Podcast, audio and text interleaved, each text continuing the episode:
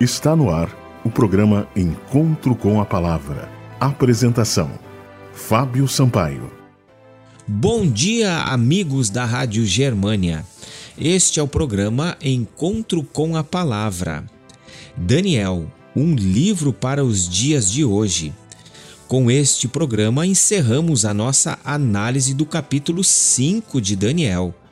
Na próxima semana analisaremos o capítulo 6.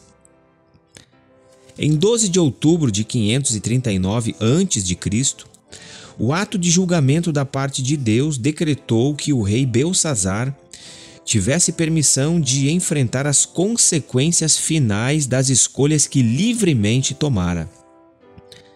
Até quando a misericórdia de Deus estará à disposição dos seres humanos? Seja qual for a resposta, você ainda tem condições de considerar como válidas para a sua pessoa e para a sua família as palavras de 2 Coríntios capítulo 6, versículo 2 que diz: Eis agora o tempo sobremodo oportuno. Eis agora o dia de salvação. Se você se sente cansado de ouvir a verdade que poderia alterar sua vida para melhor e busca volver-lhe as costas, se você sabe que está profanando o corpo de seu templo pela prática de hábitos contrários à saúde, se você está revelando um exemplo negativo diante de sua família, se você está praticando a adoração de moedas e cédulas, se você está ferindo a si próprio e aos outros ao manter atitudes de ódio ou ao demonstrar falta de consideração e egoísmo, se você tem pesado a si próprio na balança e constatado que se acha em falta, e se você deseja abandonar todas essas coisas e tornar-se diferente, Lembre-se então que Deus o ama, respeita suas decisões. O nosso Deus enviou seu Filho a fim de morrer por você.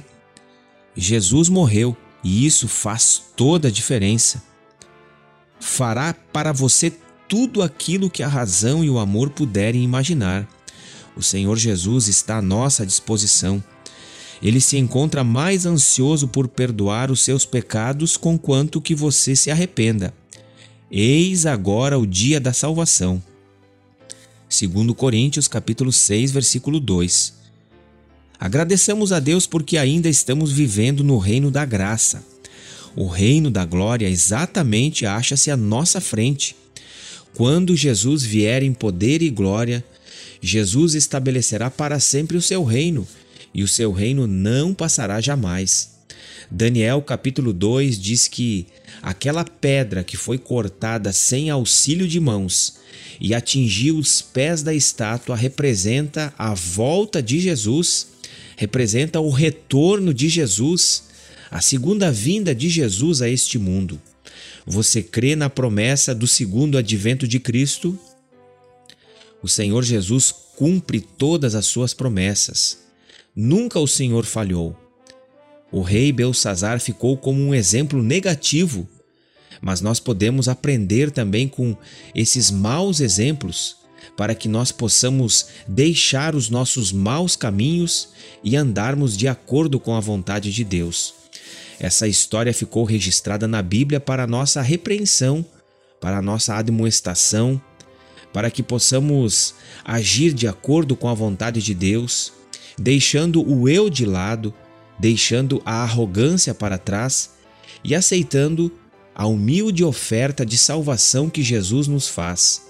O nosso Deus é um Deus poderoso. Ele pode nos salvar plenamente. Uma gota do sangue de Cristo pode purificar a vida de qualquer pessoa. Aceite a Jesus como seu Salvador pessoal e receba o perdão dos pecados. Este foi o programa Encontro com a Palavra de hoje. Mande uma mensagem para nós para que possamos lhe remeter mensagens edificantes. Anote o nosso número 51 98256 2108. Que Deus abençoe a todos e até o próximo programa.